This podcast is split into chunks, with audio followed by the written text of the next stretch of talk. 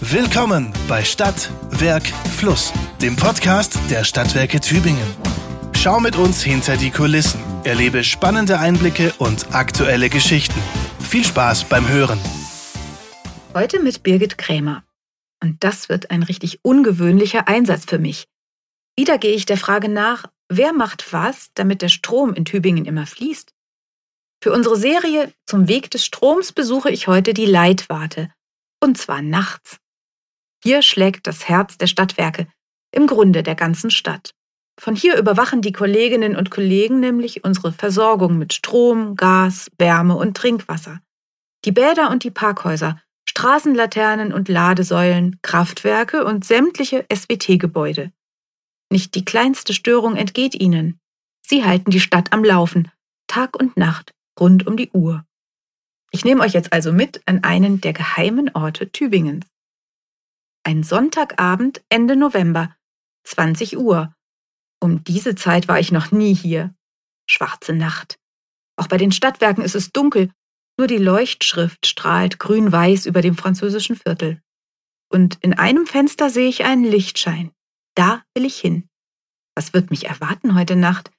Ich bin jedenfalls vorbereitet hab Mittagsschlaf gehalten und eine große Thermoskanne Kaffee dabei.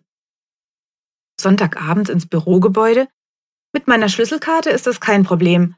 Doch an mein Ziel komme ich nur mit besonderer Erlaubnis. In die Leitwarte kann nämlich nicht jeder einfach so reinspazieren. Und so stehe ich nun vor der gut gesicherten Tür mit der Überwachungskamera. Ich klingele. Jetzt lächeln. Der Kollege hat mich erwartet. Der Türöffner summt. Ich bin drin. Willkommen in der Schaltzentrale. Es erinnert an ein Raumschiff, das mächtige Rund der 20 Monitore mit komplizierten Schaltbildern, Grafiken und Videoaufzeichnungen. Unsere Enterprise. Im schwachen Schein der großen Ringlampe sitzt Matthias Braun, Elektromeister. Er hat heute Spätschicht und ist allein.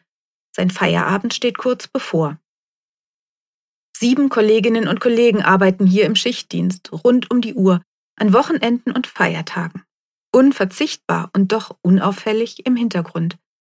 Nachts besetzt eine Person die Leitwarte, tagsüber sind sie, wenn möglich, zu zweit. Dann schauen auch die Meister vom technischen Service vorbei, um anstehende Arbeiten abzustimmen. Dank modernster Technik genügen wenige Mausklicks, um Einblick in Kraftwerke, Pumpanlagen und Verteilnetze zu nehmen, Störungen zu lokalisieren oder Maschinen zu starten. Die enorme Großbildwand zeigt gerade mehrere Grafiken gleichzeitig, könnte aber auch das gesamte Stromnetz auf einmal abbilden. Jeder stellt sich das so ein, wie er es gerade braucht. Ausgeschaltet wird sie nie. Ein beeindruckendes Homekino. Nicht für Filme natürlich, sondern für eine schier unglaubliche Datenmenge. Die unendlichen Weiten der Datengalaxie. Ich zähl mal auf. 261 Anlagen werden hier überwacht und gesteuert.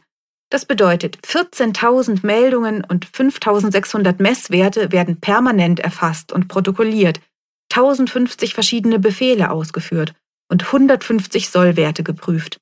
Alles hochautomatisiert. Doch immer wieder muss auch manuell eingegriffen werden. Heute war nicht viel los, erzählt mir Matthias, ein ruhiger Sonntag ohne besondere Vorfälle. Ein paar Parkhausgeschichten nur, verlorene Tickets und ähnliches. In Rottenburg, auch von dort nimmt die Leitwarte Störungsmeldungen an, gab es einen Kurzschluss. Wird schon repariert. Punkt 16.59 Uhr ist die Straßenbeleuchtung angegangen. Automatisch, aber er hat ein Auge drauf. Matthias wird auch an den Weihnachtstagen und an Neujahr Dienst haben. Ist schon blöd, aber der Schichtplan läuft halt durch, da trifft es jeden Mal, sagt er. Was an den Feiertagen anders ist?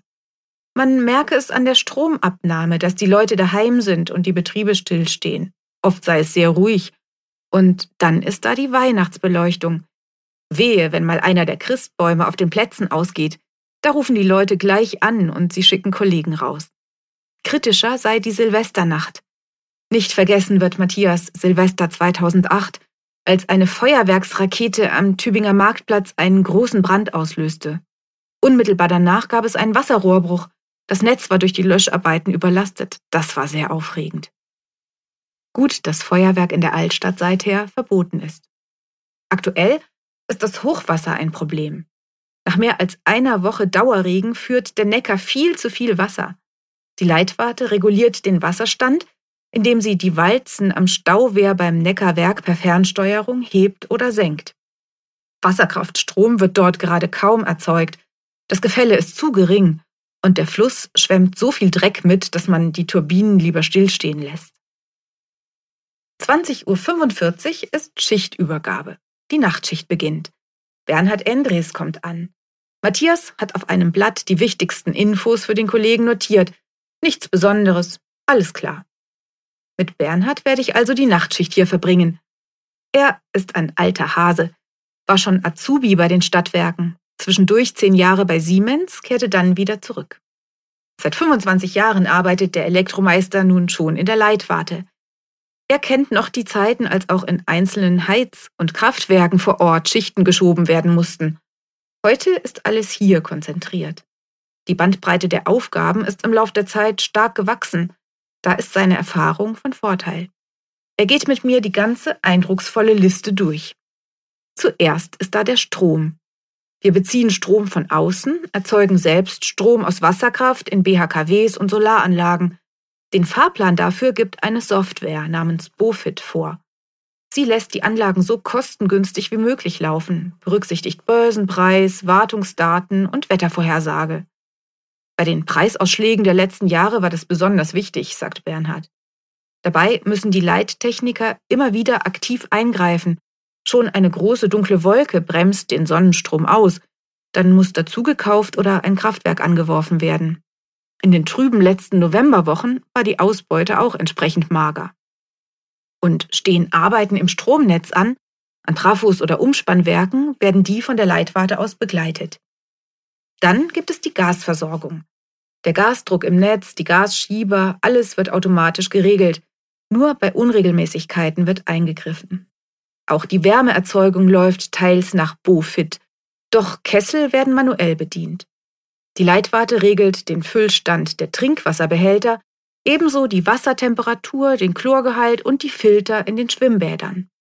Bernhard ist es mal passiert, dass im Ulandbad, warum auch immer, ein Meter zu wenig Wasser war. Peinlich, das musste dann schnell aufgefüllt werden. Schließlich sind da noch die Parkhäuser. Vier Monitore zeigen je 16 Kamerabilder von sämtlichen Einfahrten, Ausfahrten und Kassenautomaten. Wer da ein Problem hat und den Notruf wählt, kommt am Leitwartentelefon raus. Und Probleme gibt es zuhauf. Verlorene Parktickets, nasse Parktickets, Parktickets, die auf Nimmerwiedersehen in Ritzen zwischen Autositzen verschwinden. Leute, die um keine Ausrede verlegen sind. Leute, die ewig herumirren und ihr Auto nicht finden. Autos, die beim Zurücksetzen die Schranke abreißen. Autos, die direkt vor der Schranke ihren Geist aufgeben und alles blockieren. Illegale Partys auf dem obersten Parkdeck. Bernhard oder wer eben Dienst hat, kümmert sich, lässt nachzahlen, öffnet die Schranke, schickt bei Bedarf die Kollegen raus und muss sich oft genug anpflaumen lassen. Das kann schon nerven. Zum Glück haben wir tagsüber jetzt Verstärkung für die Parkhäuser. Bernhard zaubert das Neckarwerk auf den Monitor. Es ist wieder Zeit, aufs Hochwasser zu schauen. So viel hatten wir lange nicht mehr, spricht er und reguliert die Walze. Ansonsten ist die Nacht ruhig und wir plaudern gemütlich weiter. Tagsüber telefonieren wir total viel, erzählt Bernhard. Sie sind ja für alle Störungsmeldungen zuständig, nehmen auch Anrufe von den E-Ladestationen entgegen und müssen auf viele Fragen kompetent antworten können. Ein häufiges Thema ist die Straßenbeleuchtung. Besonders seit der Zeitumstellung. Wenn es früher dunkel wird, fallen kaputte Straßenlaternen halt besonders auf. Unser Serviceteam kommt da gerade kaum hinterher, sagt Bernhard. Es ist ja oft nicht damit getan, die Leuchte auszutauschen, sondern bei Kabelfehlern muss aufwendig aufgegraben werden. Das dauert leider. Wir nehmen die Meldungen auf und geben sie weiter. Mehr können wir nicht machen. Die SWT-Leitwarte arbeitet auch für andere Versorgungsunternehmen, etwa in Rottenburg, Herrenberg, Horb. Eine Menge Ortschaften kommen da zusammen, aus denen nach Feierabend und am Wochenende hier die Störungsmeldungen eingehen. Und Ammerbuch, Dettenhausen und Waldenbuch gehören ja auch zum Netzgebiet der Stadtwerke. Wow, das ist ganz schön viel, alles in allem. Was wird diese Nacht wohl noch bringen? Beschwerdeanrufe? Hilferufe aus einem Parkhaus? Einen klitzekleinen Stromausfall? Es ist 21.45 Uhr. Da endet gerade der Tatort, den ich daheim sicherlich geschaut hätte. Da fällt mir ein, bei der Fußball-WM sieht man in der Leitwarte die Halbzeitpause am hochschnellenden Wasserverbrauch, wenn alle gleichzeitig aufs Klo rennen. Ob das auch beim Tatort zutrifft? Bernhard klickt für mich die Wasserkurve an. Hm, nein. Naja, viele schauen kein Fernsehen in Echtzeit mehr. Aber kurz vor 20 Uhr gibt es einen kleinen Ausschlag nach oben. Vielleicht ist die Tagesschau doch noch so ein verbreitetes Ritual. Ding dong. Immer wieder geht ein dezentes Alarmsignal ein. Ein Mausklick und es zeigt sich, im Wasserbehälter Sand fällt der Wasserstand. Bernhard kontrolliert, dass die Pumpen im Neckartal angehen. Die Wasserbehälter aufzufüllen gehört zu den typischen Nachtarbeiten. Auch der Objektschutz ist gerade beim Trinkwasser wichtig. Sobald auf dem Gelände ein Alarm ausgelöst wird, schickt Bernhard jemanden hin zum Nachschauen. Manchmal sind Tiere schuld.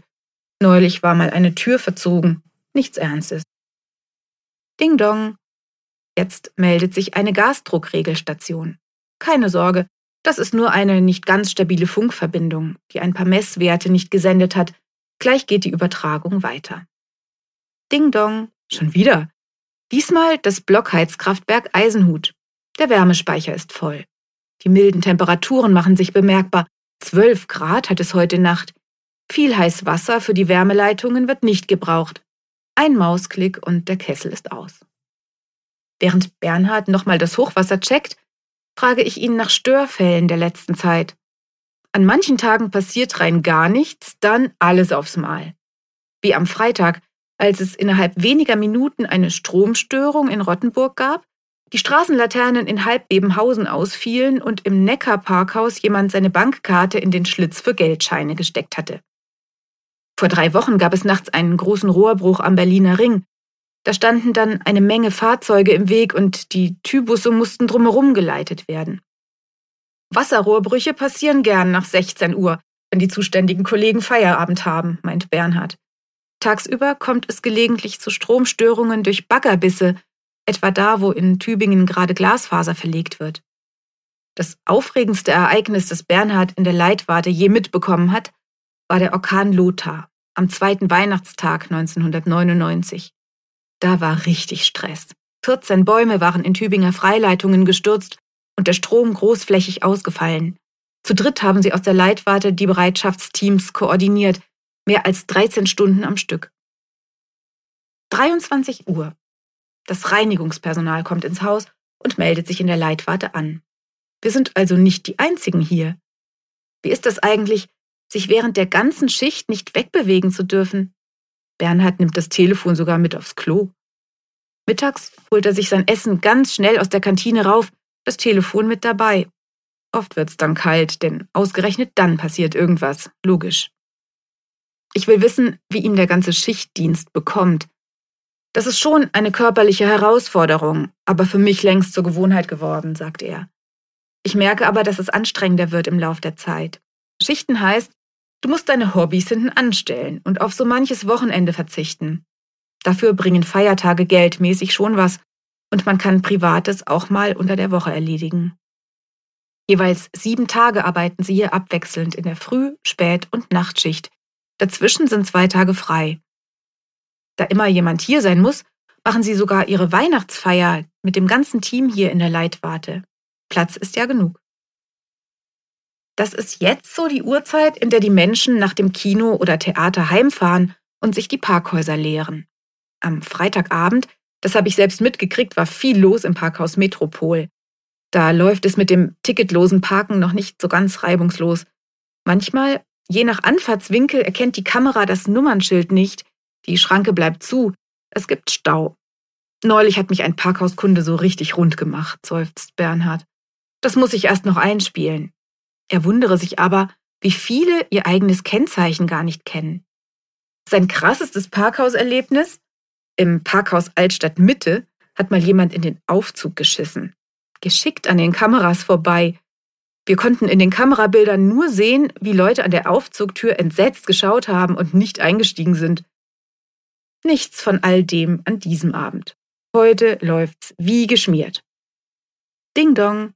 Das kam jetzt vom BHKW Obere Viehweide. Bernhard checkt und klickt. Ist es nicht seltsam, als Elektromeister nur noch mit Mausklicks zu arbeiten? Schon irgendwie, meint er. Sein Know-how nutzt er aber auch in der Freizeit. Für die Hirschauer Narrenzunft hat er die Elektrik in der Festhalle eingerichtet. Ein aktiver Narr ist er also. Wer hätte das gedacht? Ich erfahre so einiges zu den Hirschauer Hexen, Rotmäntele, Strohbären und feurigen Hunden, die dort zur Fasnet unterwegs sind. Böse Geister, die einst in den Neckarauen ihr Unwesen trieben. Apropos Geister. Null Uhr ist es jetzt. Geisterstunde. Wie war denn neulich die Halloween-Nacht? Unspektakulär, erfahre ich, abgesehen von Beschwerden über ausgefallene Straßenlaternen. Wieso die Straße dunkel sei, wo doch die Kinder zum Halloween-Beutezug laufen wollten. Die Störung war uns bekannt, sagt Bernhard. Wir konnten uns nur entschuldigen, dass die Reparatur dauert. Der Verweis auf Taschenlampen kam nicht so gut an. Ich klappe meinen Laptop auf und fange mitten in der Nacht an, diesen Text zu schreiben. Bernhard beschäftigt sich derweil damit, die Weihnachtsbeleuchtung für die Altstadt zu programmieren. Wann soll sie an und wann ausgehen? Und die Christbäume und die Kirchenheizungen. Das passiert alles von hier aus. Da werde ich sicher dran denken, wenn ich im Advent in der Stadt unterwegs bin. Ein Uhr. Alles friedlich. Ruhige Routine im Raumschiff Leitwarte. Das wird sicher nicht die Nacht des großen Stromausfalls. Ist ja auch besser so. Aber wenn, wie würde das dann ablaufen? Bei einer großen Stromstörung rattern auf den Bildschirmen geschwind hunderte Meldungen runter, erzählt Bernhard. Man ist dann sofort auf 100 Prozent. Da fährt einem auch nach 25 Jahren noch der Puls hoch. Man muss alles gleichzeitig machen, sich wahnsinnig konzentrieren. Für die vielen Anrufe von außen läuft dann der Anrufbeantworter mit der Info, dass an der Störung gearbeitet wird. Die Bereitschaft wird automatisch alarmiert, die Meister erreichen ihre Teams in Sekunden über eine App. In der Leitwarte lokalisieren sie die Schäden im Netz, halten Kontakt zu den Teams draußen und nehmen die entsprechenden Schaltungen vor. Wenn nötig mit Verstärkung, denn oft zieht ein Defekt weitere nach sich. Ein Stromausfall kann zum Beispiel auch ein Heizkraftwerk beeinträchtigen, da hängt dann eine Menge dran. Damit die Leitwarte selbst vor einem Blackout geschützt ist, wurden viele Vorkehrungen getroffen was die Schutzschilde für die Enterprise sind, ist hier ein komplett eigenes Glasfasernetz. Alle wichtigen Systeme sind doppelt vorhanden. Die Rechner stehen in feuersicheren Räumen. Unterbrechungsfreie Batterien garantieren die Stromversorgung. In einem anderen Gebäude werden alle Daten gesichert. Und wie ist es mit den Mitarbeitenden? Die sind ja systemrelevant. In der Corona-Zeit durften die Stadtwerke einen Ausfall der hochqualifizierten Leute nicht riskieren. Da wurden zwei voneinander isolierte Teams gebildet, die sich gegenseitig nicht begegnen durften, und der Zugang der Leitwarte wurde streng begrenzt. Piep, piep, piep. Noch gar nicht erwähnt habe ich den auffälligen roten Knopf, den Bernhard hin und wieder drückt. Der hat es in sich.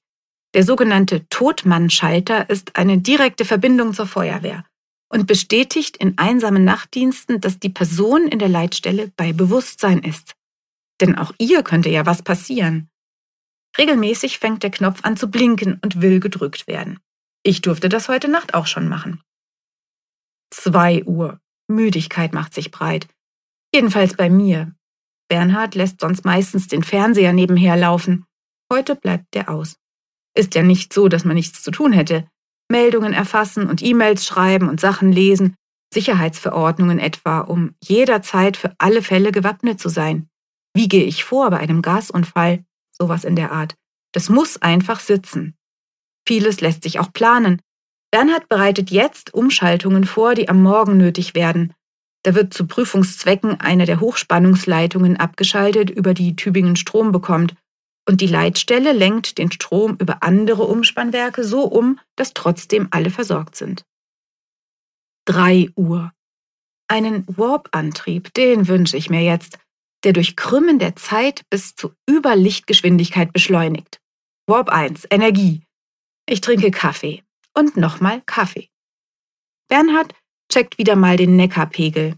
Da fällt ihm ein, wie neulich nachts einer in den Neckar gefallen ist, offenbar alkoholisiert zum Glück ist er nicht unter die Walze am Stauwehr gekommen, sondern in den Kraftwerkskanal getrieben. So ein Dusel. Die Feuerwehr konnte ihn retten. Piep, piep, piep. Ding dong. Vier Uhr. Diese Ruhe. Mir fallen fast die Augen zu. Laute Musik wäre jetzt schön. Oder Serien gucken. Aber das ist natürlich nicht erlaubt. Wann war ich zuletzt so lange wach? Draußen kein Bus, kein Auto, kein Mensch auf der Straße. Letzten Sonntag, erzählt Bernhard, sei nachts um vier Uhr jemand zum Kundenzentrum gekommen, der am Bargeldautomaten seinen Strom bezahlen wollte und sich kein bisschen gewundert hat, dass ihm auf sein Klingeln geöffnet wurde. 4.45 Uhr. Geschafft. Die Ablösung kommt. Bernd Stickelmeier nimmt den Platz im Cockpit jetzt ein. Bernhard verabschiedet sich. Er fährt heim und wird nun bis 13 Uhr schlafen. Ab 6.30 Uhr wird das Leben bei den Stadtwerken wieder so richtig beginnen. Dann melden sich die Monteure und fragen Werte ab. Besonderes Augenmerk muss Kollege Bernd heute auf die Brandmelder im Hauptgebäude legen, wegen der aktuellen Renovierungen, die übliche Tagesroutine. Wenn die beiden an dieser Stelle eine Bitte loswerden dürften, wäre es die. Es sei ja klar, dass manche Anrufer aufgeregt sind, aber über einen netteren Ton würden sie sich freuen. Sie helfen gern, können aber manchmal die Anliegen nur weiterleiten. Für mich ist jetzt Schluss. Ungewöhnlich ruhig war diese Nacht. Vorführeffekt nennt man das wohl. Aber es ist ja gut so. Ungewöhnlich für mich war sie auf jeden Fall. Als ich kurz nach fünf Uhr aus dem Gebäude trete, komme ich mir vor, als sei ich tatsächlich Lichtjahre von der Erde entfernt gewesen. Danke, Kollegen, für den lehrreichen Ausflug. Tübingen kann gut schlafen, weil Sie da sind. In unserer Leitwarte, aber auch beim Roten Kreuz und der Feuerwehr, die Helden der Nacht. In unserem Blog könnt ihr sie anschauen. Übrigens, das Team sucht Verstärkung. Infos findet ihr auf der Karriereseite der SWT. Das war Stadt, Werk, Fluss, der Podcast der Stadtwerke Tübingen. Vielen Dank fürs Zuhören.